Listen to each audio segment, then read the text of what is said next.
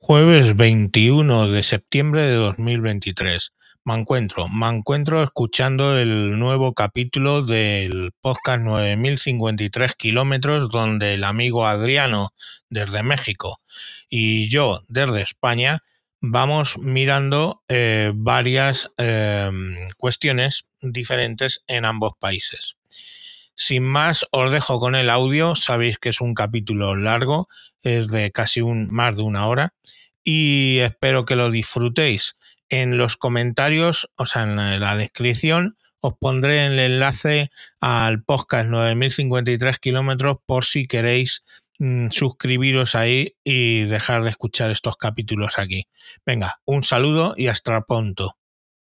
Buenos días, buenas tardes, buenas noches, cuando sea que lo escuchéis. Esto es un nuevo capítulo de 9053 kilómetros. Soy Mancuentro y estoy aquí con el amigo Adriano para comparar cosas entre México y España, porque 9053 kilómetros es la distancia que nos separa. ¿Qué tal, Adriano? Hola, hola, señor Mancuentro, ¿cómo está? Espero esté, espero esté muy bien. La verdad es que sí, eh, contento por estar nuevamente aquí grabando porque hemos recibido eh, honestamente muy, muy, muy buena aceptación en el podcast de 9053 kilómetros porque como bien sabe ya en Mancuentro pues ya está eh, prácticamente consolidada ahí la, sus escuchas, las escuchas. Y bueno, afortunadamente también en 9053 kilómetros está pasando algo similar y pues agradecerle a toda la gente que, que se dé el tiempo para escuchar estos episodios largos pero muy interesantes. No, no, está, están en una aceptación brutal. Yo cuando he visto las cifras, coño, para un podcast que es nuevo, me ha parecido muy interesante, la verdad. Y bueno, hoy, hoy tenemos un temita que son eh, los métodos, las tarjetas que hay, los métodos para identificarse tanto en México como en España. Nos estaremos refiriendo al, al DNI español y otra serie de cuestiones que vamos a ver y pues al equivalente mexicano de eso, ¿no? Sí, sí, claro, este, las formas, eh, sobre todo lo, lo, que usted dice, los documentos, ya sean físicos, electrónicos, eh, en dónde son aceptados, para qué sirven y demás. Yo, yo lo que, por lo que me interesa mucho este tema, más allá de conocer y de saber y demás, me interesa mucho por lo siguiente.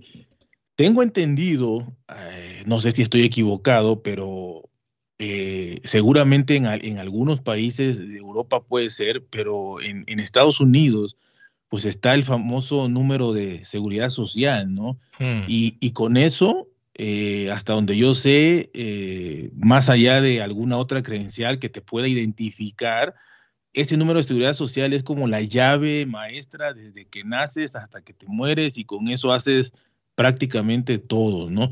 Y lo que pasa en México es totalmente diferente y, por eso me llama mucho la atención y quisiera conocer si en España es algo parecido a, a los Estados Unidos o a otros países de Europa que pudieran tener una cédula de identificación o, hay muchas este, y que son pueden ser confusas, ¿no? Pues en España, te puedo decir, tenemos el DNI que traduce en Documento Nacional de Identidad, pero vamos, desde la época de, de Franco, del franquismo, o sea, de hecho el DNI número 2, creo, es, es el antiguo rey que teníamos, el número 3 es la reina, el 4 es el actual rey, o sea, porque es un número correlativo de 8 cifras y una letra. Pusimos una letra después.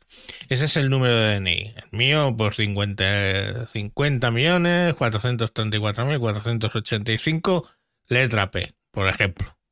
Entonces, eh, ese número de ese DNI, tú cuando te tienes que identificar a la policía o lo que sea, o en cualquier sitio, tú sacas tu tarjetita eh, que pone ese número, pues tiene su, su huella codificada, que la pueden ver porque te toman las huellas, tiene una foto que también está codificada. Y eh, lo bueno es que ese número del DNI, cuando tú te vas a sacar, por ejemplo, el carnet de conducir, ese, el número del carnet de conducir, que te dan otro papelito, otra, otra carnet, el número es el mismo que el del DNI. Y cuando tú te vas a sacar un pasaporte, El número del pasaporte es el mismo que del DNI.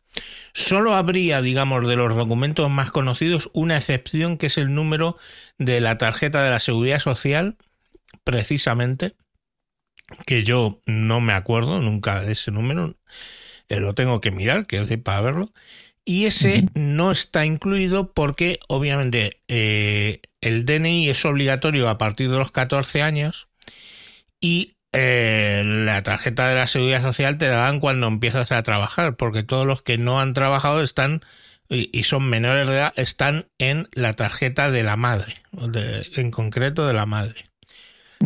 Mm, si la madre pues, se desconoce, pues el padre, pero lo normal es está metido el niño en la tarjeta de la madre. Entonces, claro, pues eso explicaría un poco por qué lo de la seguridad social aquí no, no estás así. Entonces tú puedes tener, eh, con 14 años, tienes tu DNI, yo me lo hice, me lo hice, lo puedes hacer antes, de hecho, porque eh, mi, mi, hija lo tuvo casi recién nacido, que se lo, que se lo hice. Pero, pero bueno, llega a los 14 años, te haces tu DNI o te lo haces antes cuando tú quieras. Y ya a partir ese número que te van a dar no se repite nunca y además es tuyo exclusivo de esta persona concreta para siempre ese número. Entonces, bueno, pues eso te garantiza un poco de, de que no se te va a cambiar el número, trabajes, no trabajes, entres, salgas, mientras naces hasta que mueres, desde el momento que te pides el, el DNI, ya tienes ese número. Y básicamente para mm, eh, identificarte es el DNI, excepto cuando vas conduciendo, pues lógicamente te piden a ver si tienes el carnet de conducir, claro. Y, pero ese número de carnet de conducir es el mismo que el DNI. Y eso es aquí, o sea, relativamente muy sencillo y relativamente parecido a lo de Estados Unidos. ¿Cómo es en México, tío? Sí, una pregunta. ah, sí, sí, claro, claro, perdóname. No, sí, este, por ejemplo, para, eh, o sea, bueno, dice que el, DNI se puede sacar a los, a los, eh, bueno, normalmente a los 14 años. Obliga a 14, sí. Ajá, pero lo puede sacar antes. Sí, sí, sí, sí. Eh, ok. Cuando una persona nace, cuando un niño recién nacido, ¿qué papel o qué, o qué lo identifica ahí ya como ciudadano? Partido de nacimiento. Ok. O sea, esa sería su identificación, digamos, hasta antes del DNI. Sí, de hecho, cuando te vas a cuando pides el primer DNI, lo que te piden es que una eh, copia de la partida de nacimiento. Entonces, la partida de nacimiento, tú estás obligado a registrar a los niños antes del octavo día de nacimiento. De modo que, por ejemplo, es muy común que el padre, pues que la señora está todavía con los puntos y todas estas cosas, pues el padre va al registro y con los datos que le dan en el, en el hospital, con papeles que le dan en el hospital, que básicamente demuestran que ha nacido alguien, pues vas y te hacen eh, la partida de nacimiento y es en ese momento en el que eh, te ponen el... Eh, en, el que oficialmente tienes un nombre, ¿no? Es decir, pues cuando ¿cómo se va a llamar el niño? Fulanito, hijo de Menganita no sé cuántos y fulanito no sé qué. Y a partir de ese momento ya tienes el nombre, ¿vale? Viene a decirlo que siendo una sociedad católica, pues bueno, eso luego se ratifica en el bautizo, ¿no? Pero eh, legalmente, el bautizo no sirve para nada, legalmente es la partida de nacimiento. Y con eso te lo piden cuando vas a, sacarte el DNI, sí, efectivamente. Ok, ok. Bueno, eh, ahora, el DNI y digo, y quiero, quiero, quiero cerrar las preguntas para entrar este, no, no. en México. Que no, perdóname, yo por la porque ya sabes que yo soy como de urgencia y, ¿y ahora cómo es eso? No, ahora que me interesa. Este, ese DNI es, eh, digamos, aceptado en, en, si usted va a, quiere sacar un crédito, una tarjeta de crédito, cualquier cosa en un banco, en un establecimiento, en donde sea, con el DNI usted hace cualquier trámite oficial es, o es lo que te, claro, es lo que te identifica como persona. O sea, yo cuando me abro, bueno, ahora que le he abierto una cuenta bancaria, su primera cuenta bancaria a mi hijo, que cumplía 19, y iba a empezar a trabajar, pues ya lógicamente tenía que tener una cuenta bancaria. Lo que, lo único que me han pedido es el DNI, que vaya el chaval, lógicamente, con su DNI allí a, a firmar. Y obviamente es que además se lo exige la ley tú no puedes abrir una cuenta bancaria anónima. tú cuando abres una cuenta bancaria tienes que presentar el DNI. Si eres extranjero, el equivalente al DNI que tienen los extranjeros, que es el, se llama NIE, número NIE, número de identificación de extranjería. Pues mi mujer, obviamente, como ecuatoriana, pues tiene, eh, cuando, cuando le dieron residencia aquí en España, le dieron un NIE que es muy equivalente a lo que es un DNI y pues con, con eh, eh, a ella obviamente le pidieron el, el NIE. El niño, como es español, pues, pues, aportó su DNI, pero no solo para eso, es decir, luego ya cuando empiezas a pagar impuestos, te lo piden. Cuando, cuando te quieres hacer dar de alta la seguridad social, para que te den la tarjeta de la seguridad social, te piden el DNI, para conducir te piden el DNI. O sea, ante todo siempre es el DNI. Ok. Y para porque aquí está muy ligado, ahorita, ahorita va a ver, eh, para votar en unas elecciones cualquiera, ¿qué, documento le piden o cómo llega usted a votar? En, eh, vale, cualquier, en, principio, eh, creo que la ley es que vale cualquier identificación que tenga foto, con lo cual podrías votar, no sé si puedes votar con el carnet de conducir, pero con el pasaporte quien lo tiene, que lógicamente para sacarte el pasaporte tienes que aportar el DNI pero la inmensa mayoría de la gente lo único que aporta a la hora de ir a votar es el DNI. Ok, ok, perfecto. Bueno, aquí las cosas están... Como siempre, más, complicadas. Sí, más complicadas. ¿Por qué? Porque hay dos factores. Una, está totalmente politizado, o sea, totalmente este, eh, eh, politizado Sí, politizado y totalmente eh, también en el aspecto de eh, desorganizado y de sacar, eh, bueno, recaudar más impuestos de donde se pueda. Entonces, ¿qué es lo que sucede? Aquí cuando uno nace, te dan una cosa que se llama acta de nacimiento, que es la, partida que usted dice, ¿no? De nacimiento. Correcto. Sí, naces, igual tienes creo que siete días, no sé qué, eh, para, para, ir a, sacarte esa, presentas al niño, porque hay que llevarlo, eh, y ya le ponen el nombre, lo mismo nombre del niño, de los padres, no sé si, si sea igual de completo, pero viene el nombre de los abuelos, maternos, paternos, ah, los padrinos, vienen los padrinos, vienen los, los casi, casi, los compadres, o sea, sí, un montón de gente con su edad y su parentesco y testigos, cuatro testigos de cada uno, o sea, es una hoja eh, grandísima, con miles de nombres, porque, bueno, no miles, pero 20 nombres, ¿no? Porque ya aparte de los papás, o sea, el padre y la madre tiene que venir aparte los abuelos, paternos, maternos, los testigos paternos, maternos, que son cuatro y cuatro, los este, compadres, los padrinos, bueno, entonces todo eso viene, ¿no? Madre mía. Pero, pero, ese no es el problema, o sea, podría venir hasta el árbol genealógico, o sea, no, no le veo problema a esa hoja.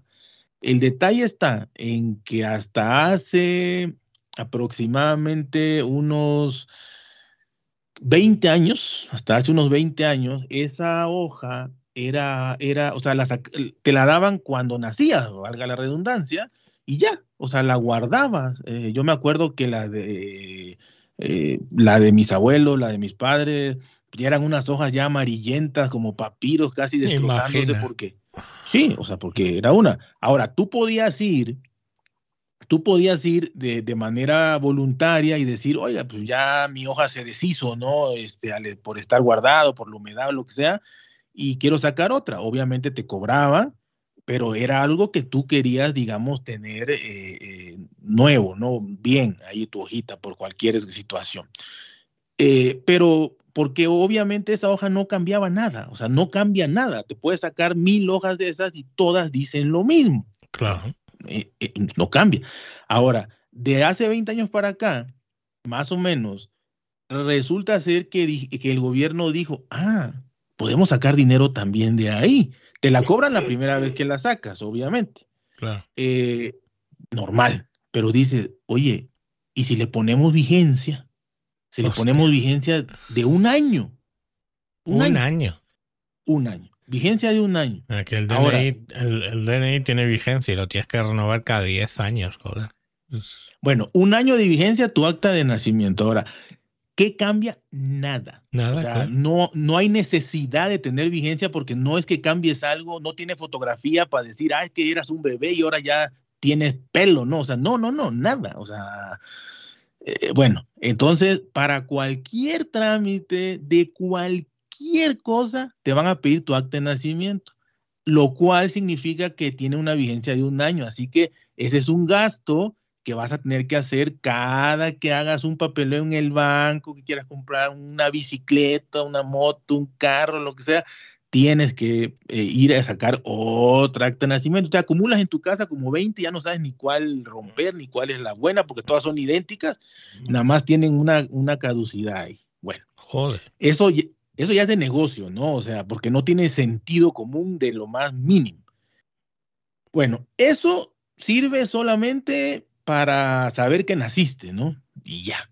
Y obviamente te lo piden como relleno en todo, en sacar un pasaporte, en sacar una cuenta bancaria, en sacar lo que sea, te lo piden por relleno para que pues tengas actualizada y, y gastes.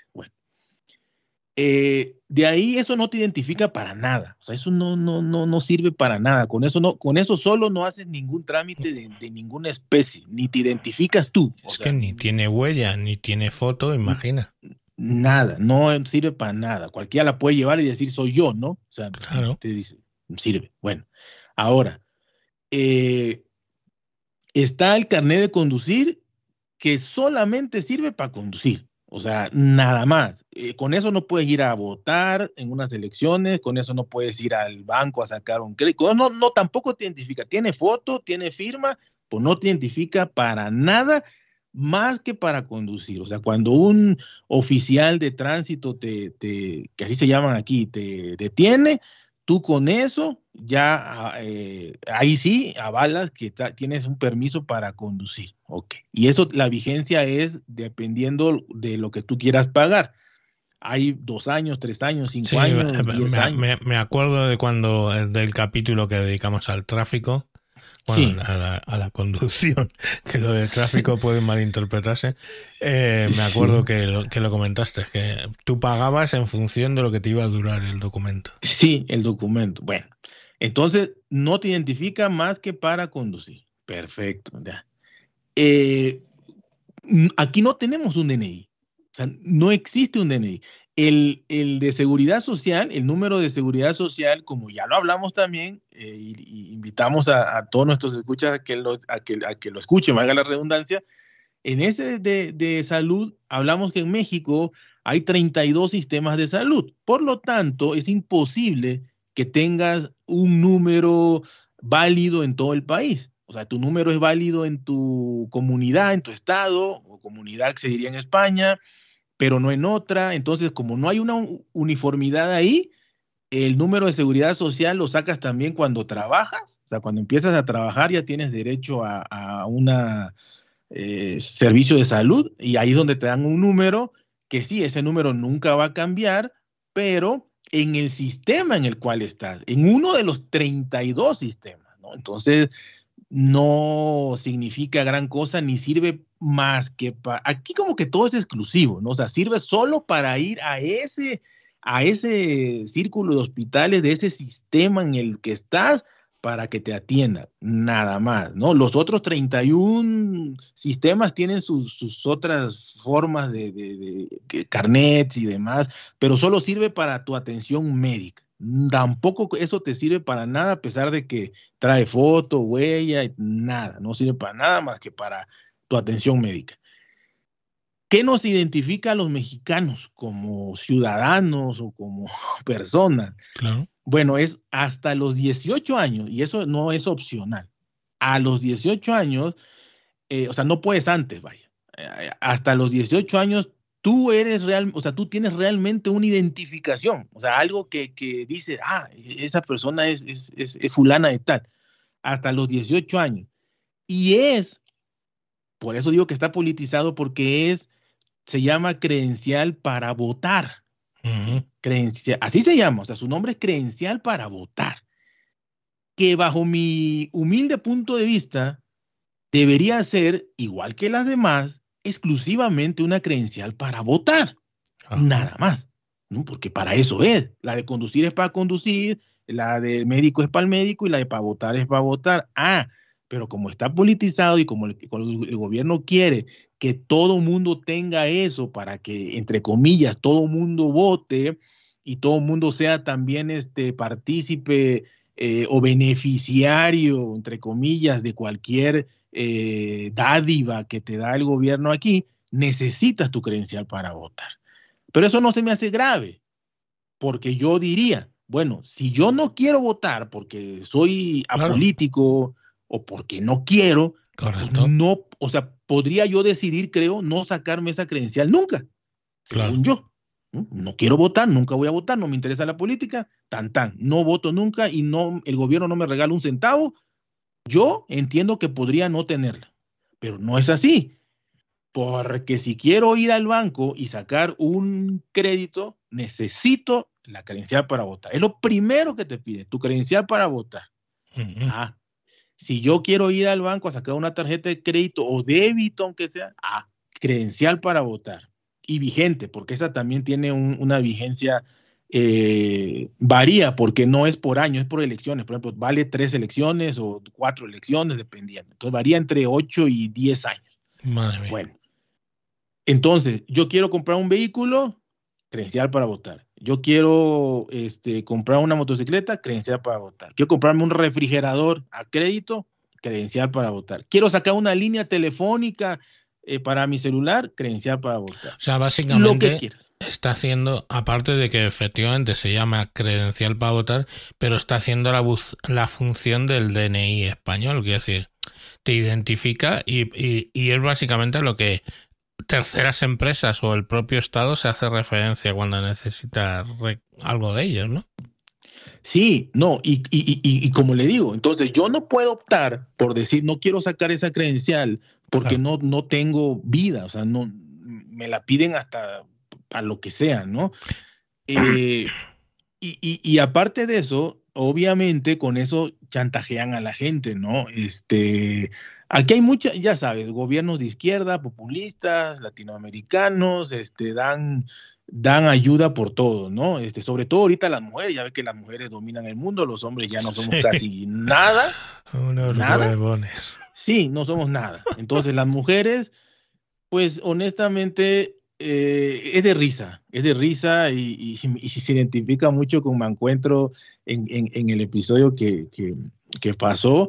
La verdad es que eh, aquí se le da ayuda a la mujer soltera, a la mujer casada, a la mujer dejada, a la mujer que tiene hijos de dos hombres diferentes, a la mujer que sus hijos no estudian ni nada porque no hacen nada, a la mujer que los hijos estudian, a la mujer que el hijo está enfermo, a la mujer que la mujer está cansada, o sea, y al hombre, no, no hay una sola ayuda para el hombre, ni una, ni una, ni una. Entonces, eh, todas estas mujeres que reciben apoyo de cada uno de sus hijos, eh, lo que sucede es que le piden la credencial para votar para que cobre esos apoyos, o a veces dan despensas y cosas así, tienes que tener esa credencial.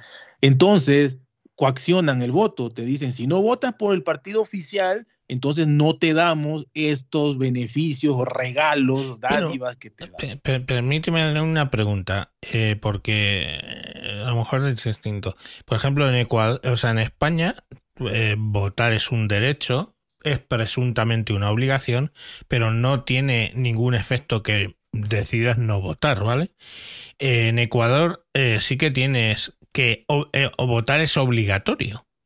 En México ¿Cómo es? O sea, ¿es obligatorio votar? Ya sabemos que es obligatorio sacarte el carnet para votar. Vale. Pero ¿es obligatorio ir a votar según la Constitución mexicana? No, no es obligatorio. Ah, eh, no pasa nada si no vas. De hecho, ya últimamente la, abstención está alrededor del 40%. sí, como aquí más o menos. ¿no? Sí, el detalle está en que marcan tu credencial si votaste o no votaste. O sea, la marcan. Ah, ah. Entonces, tú puedes decir yo no voy. No es obligatorio, no pasa nada. Pero cuando esa persona va a, recibir algún apoyo de gobierno o que ya lo recibe, le dicen, señor, usted no votó y no votó por nosotros, aparte, lo, lo presuponen, entonces no le vamos a dar su ayuda. O sea, todo está maquilado para que tengas la credencial para votar de, entrada, la tengas, porque es más, para entrar a un, a un, antro, a una discoteca, lo que le llamen, eh, un, joven necesita su credencial para votar para que lo dejen entrar. No vale, ni siquiera ahí, ni siquiera en la diversión vale otra cosa. Entonces, el joven se lo saca por eso, para decir ya soy mayor de edad y puedo entrar a cualquier antro, ¿no? A cualquier eh, lugar de adultos. Bueno, eh, te coaccionan para que no es obligatorio votar, pero te marcan si votaste o no votaste. Si no votaste, te, es muy probable que te digan, ¿sabes qué? Como usted no nos apoyó, no le damos su, apoyo, ¿no? Que, le damos nosotros. Y ah, si no tienes la credencial para votar, pues las mujeres que reciben tantísimo dinero de apoyo ya no lo reciben porque no tienen la credencial para votar. Entonces la credencial para votar aquí cumple muchísimas funciones, muchísimas, tanto las que allá cubriría el DNI como las como las políticas y las asistencialistas y todo lo que hace el gobierno, eh, necesitas tu credencial para votar. El problema es que se llama así. lo que me llama mucho la atención es que te lo marquen cuando, cuando efectivamente has ejercido tu derecho al voto y que obviamente, pues entiendo el razonamiento, eso sea eh, condición necesaria para, para, que el gobierno te dé una, una ayuda, pongamos por caso. Eso es me llama mucho la atención, la verdad. Sí, sí, te lo marcan y obviamente este, con una, una, este, una pinza especial que tienen, porque la credencial es dura, digamos, como una tarjeta de crédito más o menos. Entonces, este, tienen una pinza especial, no es que tú lo vayas a poder hacer en tu casa o algún ah, truquillo ahí. Entonces, este, eso es lo primero que revisan en todas estas eh, instituciones de gobierno. Obviamente, si vas a instituciones públicas, como le digo, bancos, tiendas y lo que sea, tiendas departamentales, ya ve que muchas tiendas tienen sus propias tarjetas, ¿no? Para comprar ahí. Te piden eso, y a ellos nada más te piden la creencia para votar, pero no se fijan. En... Y una cosa eh, que te puedo explicar aquí en, España, ya hemos hablado a veces de lo de las eh, comunidades autónomas, aquí en España solo tenemos un DNI, o sea, los catalanes que tienen tanto rollo independentista y tal, les jode o no, pero en la tarjetita pone que eres ciudadano español del Reino de España, la bandera de España, que decir que no hay cambios a nivel de, de, las, de las autonomías, ¿vale? Pero allá a nivel de Estado, eh, todos los estados, o sea, esto es a nivel federal, nacional, como lo quieras llamar. Sí, sí, esto es federal. Ahí sí, la, para, la creencia para votar este, es la única que es igual, o sea, la emite el mismo, la misma dependencia y, es válida en todo México para todo. Eh, de hecho, dice, ahí en la, en, la credencial para votar viene tu fotografía, tu fecha de nacimiento, tu firma, el estado donde naciste y todo. O sea, ahí, viene, ahí viene todo. Y, y, un número obviamente único, ¿no? También trae un número único ahí grandísimo este, donde ese sí. Para, no, sí, para 130 millones, imagina. Más los muertos, porque hay muertos que votan, eso no, se olvide. Ah, bueno, eh, claro. También este, suma, ¿no? Entonces yo creo que hay como 200 millones de, credenciales, eh, entre comillas, vigentes, ¿no? Que, que, se reflejan en las votaciones, pero eso ya, ya es otro tema más, más gracioso. Pero la verdad es que eh, dependemos de una credencial para votar. Y a mí me da muchísimo coraje porque, eh, o sea, ¿por qué no tenemos los mexicanos una identificación que, que, sea identificación como ciudadano mexicano, como persona y ya? O sea, no tengamos que depender de la credencial para votar para que de alguna manera, digo, a mí, a mí eh, yo la tengo por obligación, pero entiendo que sirve para coaccionar muchísimas cosas, ¿no? claro.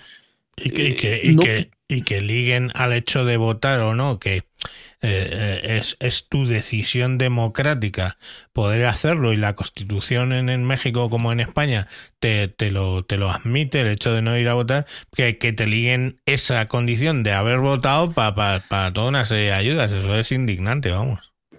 No, sí.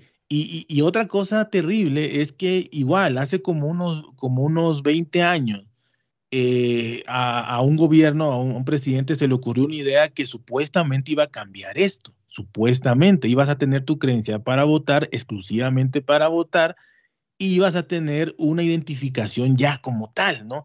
Que se llamaba CURP, que es clave única de registro de población. Eso lo hicieron hace 20 años.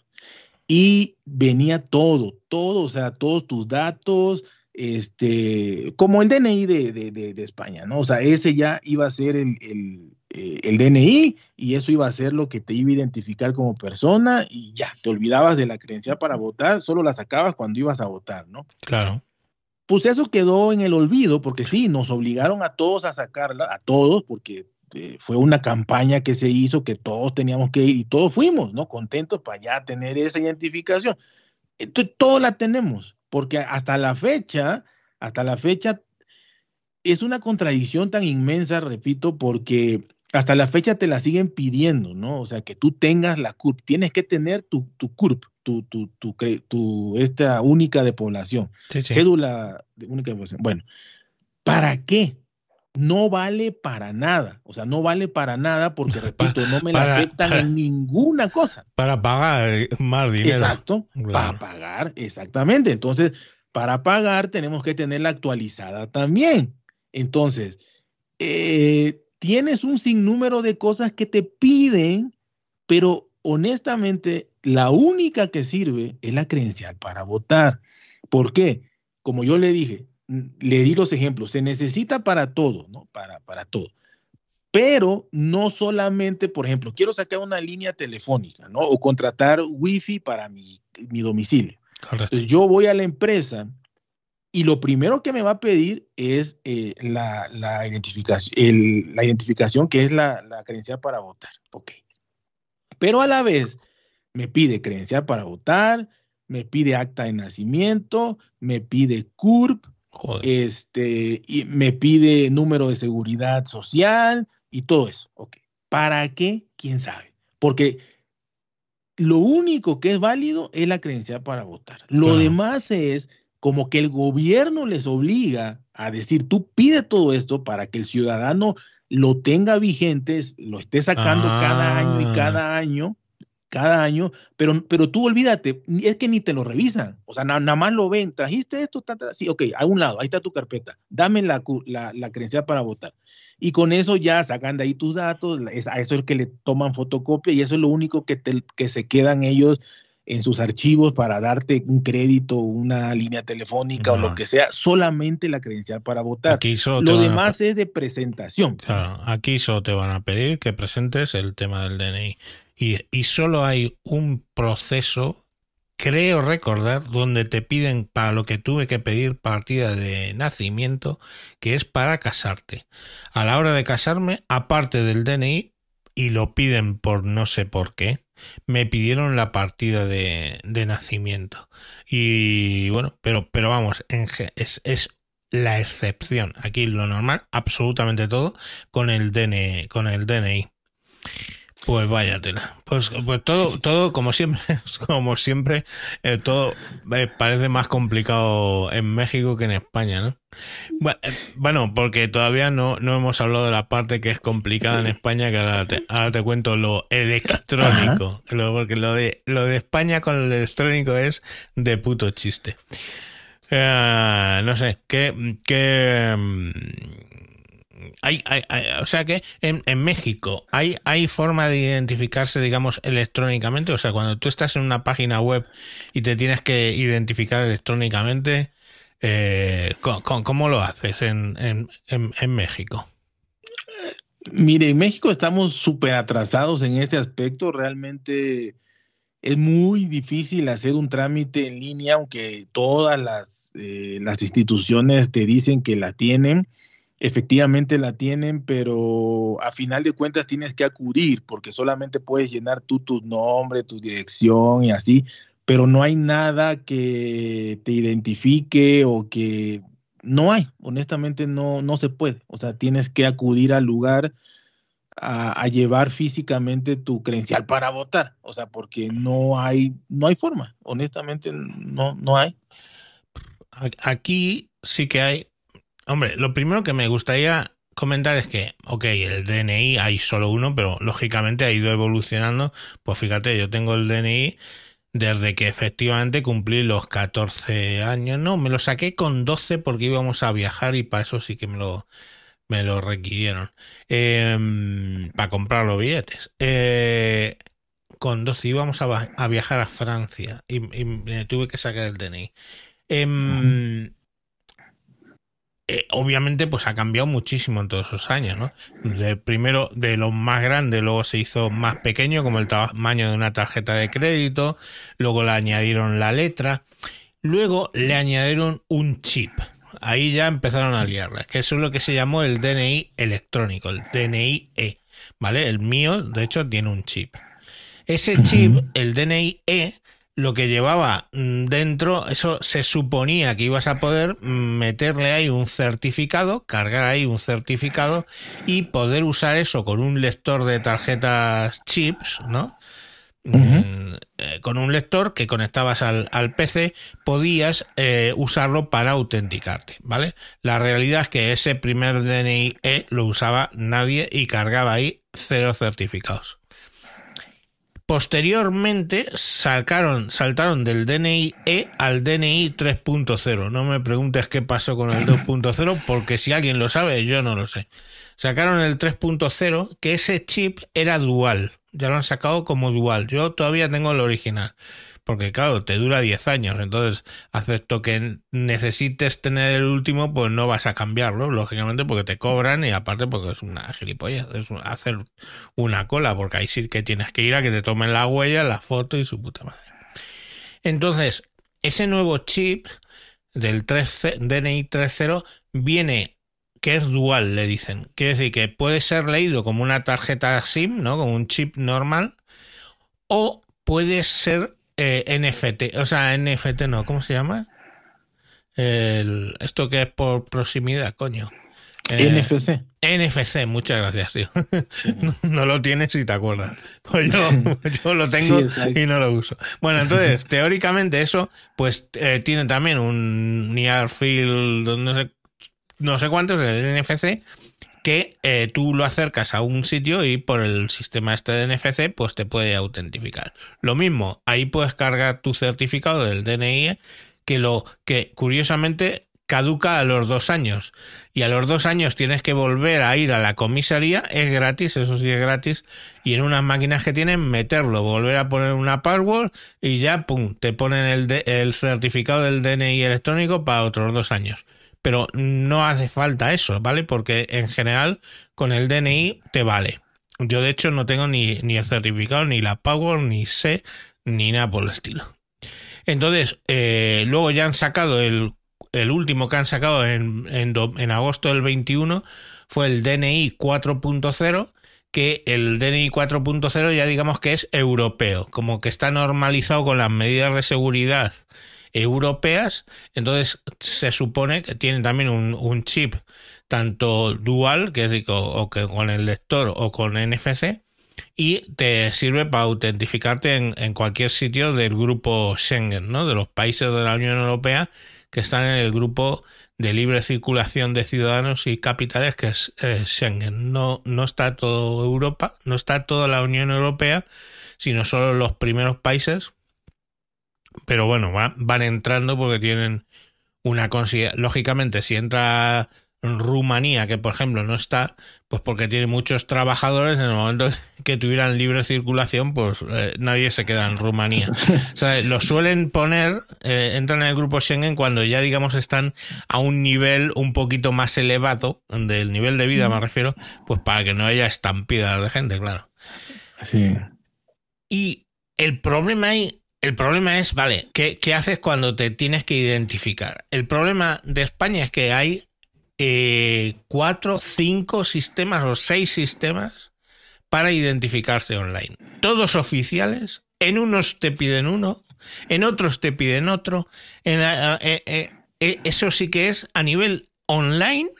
Todo lo bueno que te he contado del DNI a nivel físico es el puto desastre cuando nos vamos a, a lo electrónico. Porque tú puedes utilizar tu DNI electrónico con tu lector, lógicamente, en el PC para identificarte, ¿no? Llega y te dice la página web, vale, ahora meta su DNI electrónico, metes el DNI en el lector, que no son caros, porque es una cosa que es relativo, vamos, de hecho yo tengo algunos que lo han regalado, lo metes ahí y a partir de ahí, si está puesto al día, ya te digo que tienes que tener un PIN que lo renuevas cada dos años, bueno, pues coges y te autentificas con ello. Pero es que además eso te sirve de almacenamiento para un certificado de la Fábrica Nacional de Moneda y Timbre, que antiguamente eran los que fabricaban los billetes de pagar, los billetes, los notes, ¿no? el dinero, ¿vale? La Fábrica Nacional de Moneda y Timbre era lo que fabricaba el dinero, ahora con el euro pues es otro sistema. Em, y los DNIs y hacía unos, una, era una entidad certificadora que te generaba un certificado que hay que echar instancia a, vamos, para podérselo sacar tienes que ir presencialmente, lo pides, te dan hora, no sé qué, es una mierda como un piano. Entonces ese certificado lo puedes tener en una llave USB que lógicamente pues la pones cuando quieres identificarte o lo puedes tener dentro del DNI o lo puedes cargar en el PC, pero bueno, ya van, ya van dos sistemas, el DNI E y el, el certificado de la Fábrica Nacional de Moneda y Timbre. Pero luego tienes otra cosa que se llama clave PIN, que es una cosa que es la polla. Es una cosa que tienes en el teléfono un programa en el que te has dado de alta, lo mismo, pides el alta, te mandan un código por correo, te das de alta, tienes que ir a no sé dónde a pedirlo, no sé qué la historia consigues el código PIN ese, el clave PIN, y te puedes autentificar con eso. Pero no bastando que llevan tres, ¿no? hay el clave PIN permanente. Entonces, cuando ya tienes clave PIN, tú puedes pedir que no te, que no sea que, porque claro, el clave PIN este es cuando tú estás, dices, voy a, identificarme, por ejemplo, al pagar impuestos, con clave PIN. Y entonces ellos te mandan al teléfono donde tienes la aplicación un código, ese código lo metes en esa aplicación, la aplicación te devuelve otro código y ese otro código que te devuelve es el que tienes que poner en la página electrónica pues son códigos de 3, 4 letras, pero tú lo pones ahí y listo. Bueno, pero no, dice, como entro mucho, para no estar, entro, salgo, me manda un PIN 9, hay el clave permanente, que es básicamente un usuario y password. Que, joder, yo me parece poco seguro a tiempo de hoy que no tengas una contrapartida, digamos, electrónica, pues un mensaje que recibes, ¿no? Es simplemente usuario, password, pum, lo pones a correr que por cierto el usuario es el número del DNI. Eso, eso pasa, eh, eso sí que es así, ¿no? Y, en Hacienda tú, lo primero que te piden es el número de DNI. Metes el número de DNI, te piden la fecha de caducidad del DNI o no sé qué, y ya con eso pues puedes ir avanzando. Pero al final es ya hemos dicho, el DNI electrónico, que yo no lo uso porque no lo tengo activo, eh, la Fábrica Nacional de Moneda Intimbre, que me he intentado sacar el certificado y no lo he conseguido, la clave PIN, que en su día sí conseguí, y la clave PIN permanente, que también la tengo. Pero es que luego hay cosas de... Hubo un momento que aquí todo el mundo se erigía en entidad certificadora y producía sus propios certificados. Por ejemplo, la Seguridad Social. Y tú tenías un certificado de la, emitido por la Seguridad Social, otro certificado emitido por la Fábrica Nacional de Moneda de Timbre, otro certificado emitido por el Ayuntamiento de Galapagar, otro certificado y muchas veces el método más básico era con el identificarte con ese certificado. Y por si fuera poco, que ya son muchos temas, por si fuera poco, por ejemplo, mi estado, vamos, mi comunidad autónoma, ah, tiene una cosa que yo creí que eso era mm, eh, de todo el territorio, pero lo he estado mirando y no es solo una cosa que llama SCV, que es otro sistema con otra aplicación que directamente te puedes identificar ante la Comunidad de Madrid con ese código.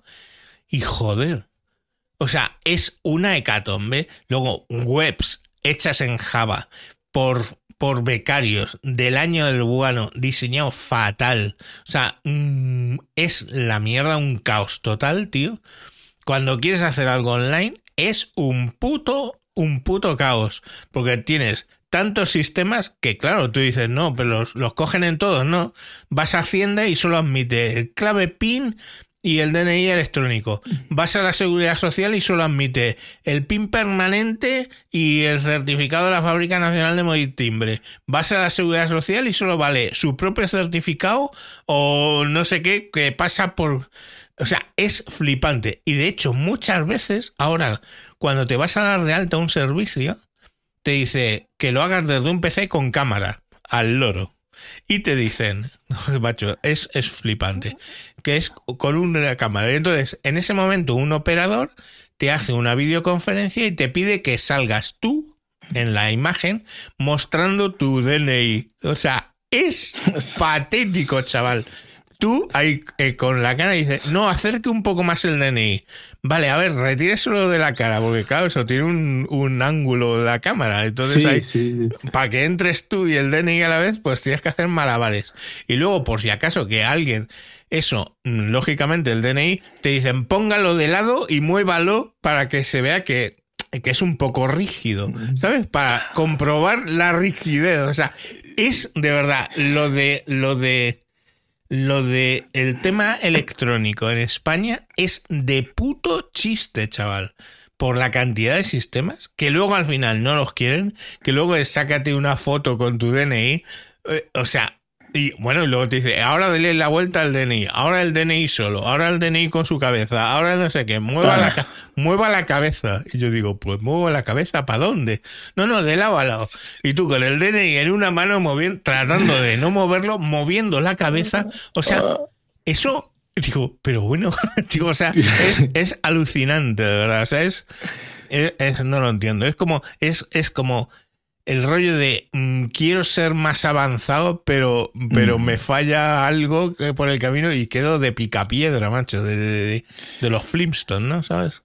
No, esto es digno de, ponerlo en, tu, en, su TikTok, ¿eh? O sea, no, Ese bailecillo ahí. O sea, coño, pero que te hacen claro, porque como ahora por inteligencia artificial, pues puedes eh, proyectar una foto, lo que sea, pues lo que te dicen es que muevan la cabeza para que el tío que está en el otro extremo vea que efectivamente es una cabeza, lo cual es absurdo. Ayer, en el programa de Wintable de ayer, sacó Moisés, es que, Moisés, que es uno de los sospechosos, igual que tú, sacó un vídeo donde se le ve a él hablando en castellano perfectamente con su cara, eh, es él hablando en castellano, pero luego, a partir de ese vídeo de él hablando en castellano y obviamente moviendo los labios, ha encontrado, ha encontrado, ha salido un sistema de inteligencia artificial que le produce un vídeo de él hablando en inglés, alemán, eh, italiano, portugués, pero que encima le hace los movimientos de los labios, tío.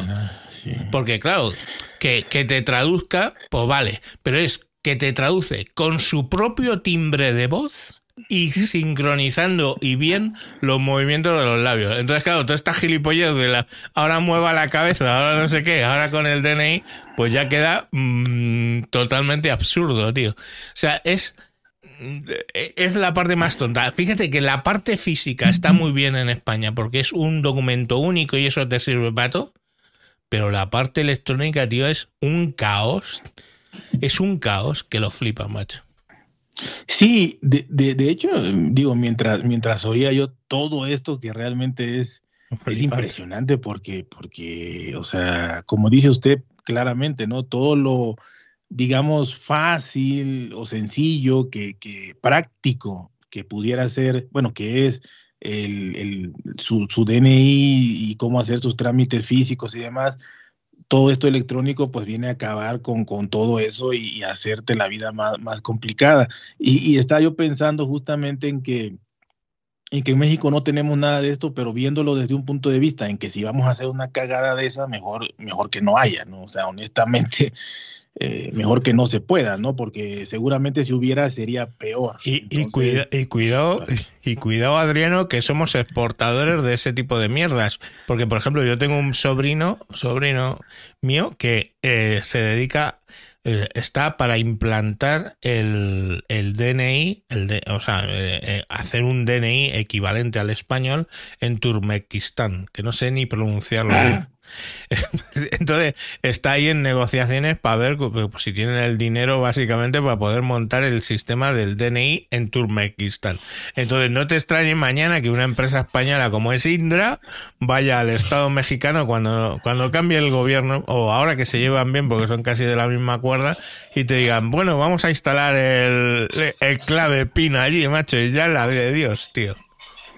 No, sí, no, no se, no se descarta. Tenemos ahorita muchísima inversión este, española en, en, construcción, en, muchas cosas y sobre todo este tema de Iberdrola que fue súper, súper impresionante lo que sucedió aquí con eso y bueno, hay, hay muchísima inversión, así que como usted dice, no, no, este, no está de más que lo intenten hacer, obviamente vendiéndonos lo que es algo maravilloso y, funcional. Un, día, un día tenemos que hacer un programa, te lo digo en serio, Adriano, es de los intercambios de empresas, o sea, empresas mexicanas que tienen cosas aquí en, en Europa, en España en especial, y empresas españolas o eh, en principio que tienen cosas en México. Y sobre eso yo creo que habría bastante porque hay empresas mexicanas ¿eh? aquí. Hay, hay cosas sí. y creo que aunque sean menos creo que son empresas menos problemáticas que honestamente las españolas que han venido aquí ¿eh? seguro seguro seguro seguro. Digo porque a lo mejor vendemos pan está bien no o sea no puedes estafar mucho pero aquí te, nos vinieron a vender eh, esta Iberdrola, cada cosita que, que, que, luego nos, nos, revendieron la, la chatarra y, y, no obstante sacaron un comunicado diciendo que casi casi que éramos estúpidos porque le compramos la chatarra. Joder, pues eso, eso, lo dejamos para pa, otro, pa otro capítulo que hoy iba de lo del método de autentificación. Eh, no, la verdad que, que sí, este, repito, aquí yo creo que como resumen, pues te piden de todo, te, o sea, tienes que llevar para todos lados una carpeta con todo y de verdad, o sea, es, eh, se lo digo, se lo digo en serio, todo mexicano lo pasa, ¿no? O sea, de que vas a hacer un trámite, oye, ¿qué me llevo? Llévate todo, o sea, llévate absolutamente cualquier papel que tengas, eh, desde cuando se te cayó el ombligo, o sea, llévalo y llévate todo, porque te pueden pedir, o sea, de verdad, hay una serie de requisitos de hojas que no, o sea, que, que se repiten, que no significan nada, que con una englobarías todo y sin embargo solamente te lo piden para que las tengas, ¿no? Porque el tenerlas es este pagar, ¿no? E, es, seguir pagando y pagando y pagando. ¿No? Fíjate que... Llegaron al límite, llega, perdón, llegaron al límite aquí, al límite de, del descaro, yo creo, de invertir millones y millones de, de pesos en cuando empezó esto de, todo, que todo tenía caducidad ya. Llegaron al límite de poner como cajeros, bueno, cajeros automáticos, como cajeros automáticos, donde ya tú solo a cualquier hora del día ibas, en la noche, en la madrugada, ibas y ponías ahí tu, tu, clave de, identificación que te daban eh, o tu CURP, esta, ponías y ahí pagabas, ahí mismo metías el dinero y ya te salía tu acta de nacimiento, tu CURP, tu no sé qué, tu no sé cuánto, tu acta de, de bautismo, de confirmación y de hasta de si pagabas, estoy seguro que, que aquí en México, si pagas, yo estoy seguro que te dan un acta de defunción, pero sin problema, ¿eh? sin problema. O sea, entonces, eh, o sea, fue, eh, imagínese el hecho de decir, vamos a poner, ejemplo, 5 mil, 10 mil cajeros de eso. ¿Cuánto cuesta? o sea, cuánto es el presupuesto que hicieron para que eso fuera negocio y que con lo que tú pagaras, obviamente redituara para todo eso. Y obviamente eso no entra en la cuenta pública, porque eso no tienes idea de cuánto, cuánta gente va a sacar. O sea, es como una infracción de tránsito. Eso no entra en la cuenta de, de egresos aquí, o sea, porque tanto puedes sacar 100 millones por multas de tránsito como 100 mil millones, entonces esas son las cajas chicas del gobierno y eso es lo que hacen aquí con todo este tipo de identificaciones, entre comillas, que no sirven para nada. Pues fíjate que eh, me estoy acordando ahora una cosa relativamente idéntico, que en España, para las empresas, y bueno, de hecho en Europa también, eh, hay también ese sistema de código eh, único. O sea, cada empresa que está basada en España tiene que tener una cosa que se llama número de identificación fiscal, el NIF o el CIF, que se usan las dos palabras, el número de identificación fiscal y ese es único para cada empresa española. Bueno, de hecho, cada persona física también. Yo, mi, mi CIF, mi, mi, mi, mi CIF o NIF es el mismo número en realidad que el DNI. Otra vez usamos el mismo número. Pero en las empresas no es así.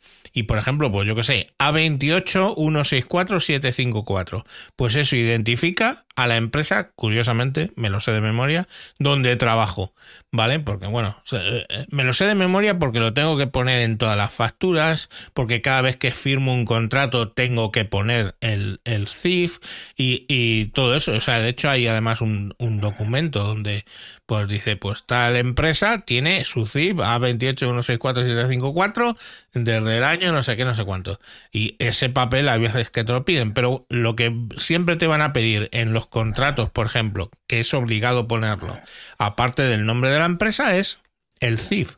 Y el nombre de la empresa te puedes equivocar en un contrato, pero el CIF no, porque de hecho va a ser lo que identifica a esa empresa ante toda la organización pública y entre empresas. O sea, yo cuando recibo una factura tengo que fijarme, lógicamente, pues obviamente en que eh, me facturan la cantidad que es así, que la fecha esté bien puesta y desde luego que venga el CIF de la empresa que me quiere cobrar. Y yo al pagar lo mismo y los contratos y todo está relacionado a, ese mismo número. Eso en, en México va así, o sea, hay un número asignado a las empresas o algo, un código. No, bueno, que yo sepa, no. Que yo sepa, honestamente, no. seguramente tienen en Hacienda, sí, sí tendrán su, su, no sé, porque sí tienen su ventanilla especial y demás.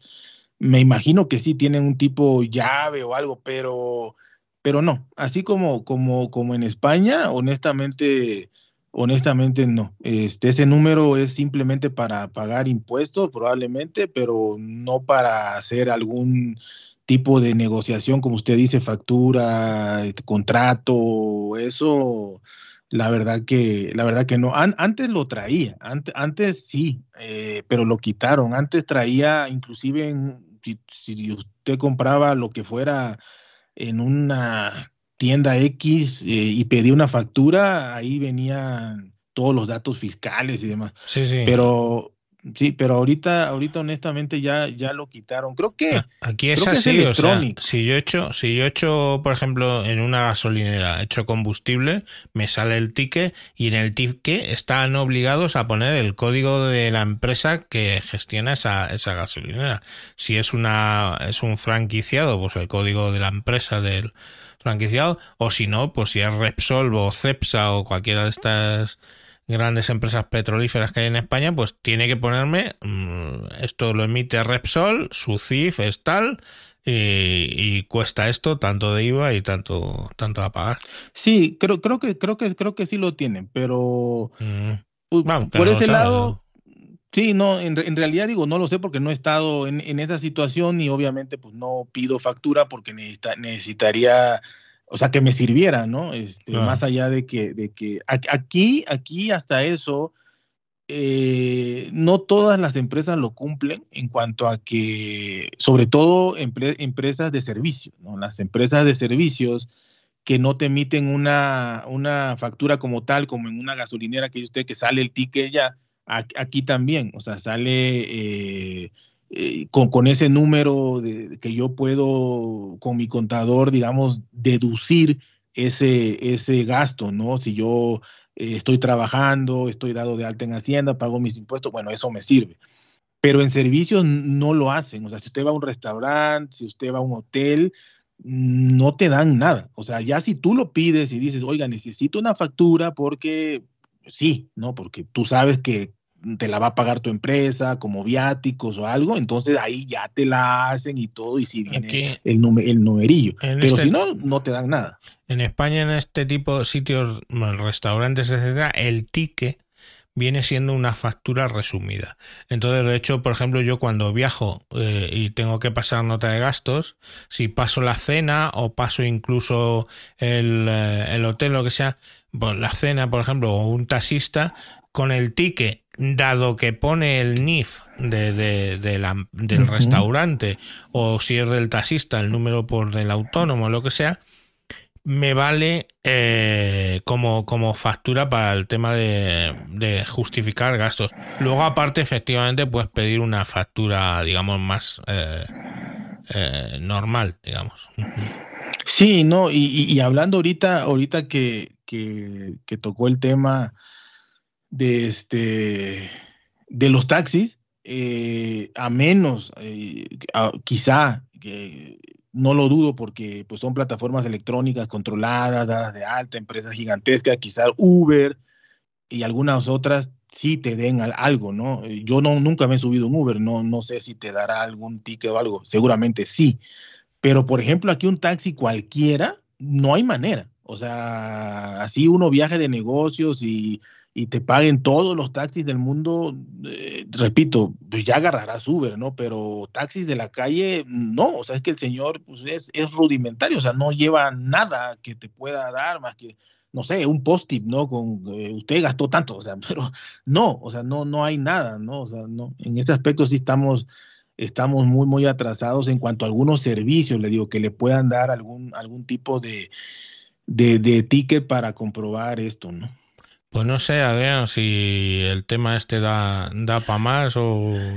No, yo creo que está súper, súper, súper entendido. Este, cada, cada lugar, digamos, que tiene su, sus propias reglas, normas, este, y bueno, yo, yo lo que sí veo, eh, o por lo que me gustó este tema, es esa parte de, de aprender y demás, de comparar, obviamente, que es la idea de este podcast, es el hecho de que eh, a veces pienso que podemos copiar las cosas tan sencillas de otros lados, pero mm. tenemos, tenemos muchos intereses, ¿no? O sea, en este caso, pues, ¿para qué poner una, un identificador único y ya no necesitar ningún papel más?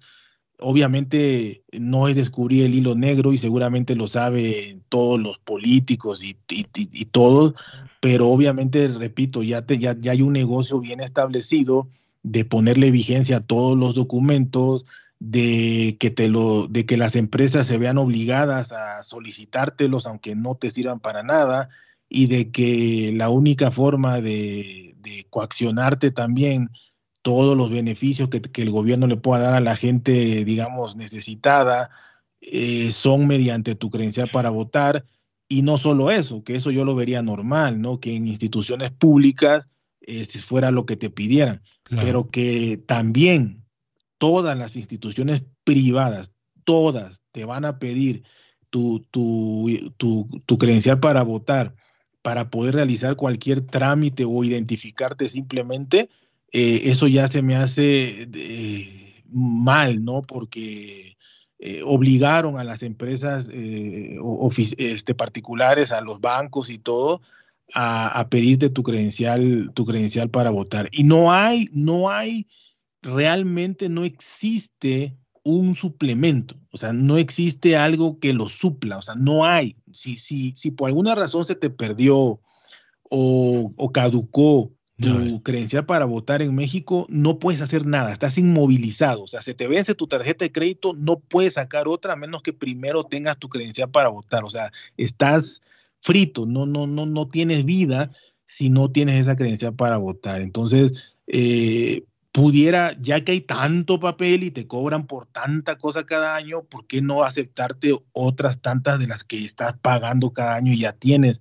Entonces yo creo que, que es un modelo de negocio eh, el cual está establecido tanto para eh, recaudar dinero como para manipular eh, todo lo que tenga que ver con lo electoral y las votaciones y, y todo eso, ¿no? De hecho, de hecho, cuando hay campañas políticas y todo, cuando los candidatos aquí se dan, no sé, en España, que caminan por las calles y pasan y todo, este, ofreciéndote las perlas de la Virgen, te, te, piden tu copia, es ilegal, pero te piden tu copia de tu credencial para votar. Eh, donde tú ya te comprometes con ese, con ese candidato. Claro, se la, se la dan a todos, si pasan 10 a 10, porque obviamente le das la copia y te deja una cubeta, te deja una, una escoba, un, o sea, te regalan alguna cosita, una playera, entonces se la vas dando y, todo. Así que es, es todo es, es, manipulado para que tengas esa credencial y por eso yo creo que en México jamás va a haber, o por lo menos no a corto plazo, una identificación solo para eso. ¿no? Joder, pues madre mía. Bueno, pues nada, yo simplemente a los que nos escuchan emplazarles a que en 15 días volveremos a sacar otro nuevo capítulo. Como veis, son todos muy interesantes porque los que son de España conocen cómo funciona en México y viceversa. Los que son de México van a conocer cómo funciona España y en última instancia pues estamos comparando pues eh, una nación, digamos la, la nación la madre patria que inventó el tema hispanoamericano con el país hispanoamericano más grande del planeta con más habitantes que en México. Y bueno, yo supongo que este tipo de programas os serán de, utilidad y, y, de interés. Y nada, eso, que en 15 días pues volveremos, Adriano. Ok, ok, muchísimas gracias, señor Mancuentro, y muchísimas gracias a todos a todos los que nos escuchan, los que llegan hasta acá, los que comparten y de verdad ahí está en, en Mancuentro obviamente y en 1053 eh, kilómetros y, y por supuesto los dos están en las redes sospechosos habituales. Así que muchísimas gracias. Venga, hasta luego. Adiós.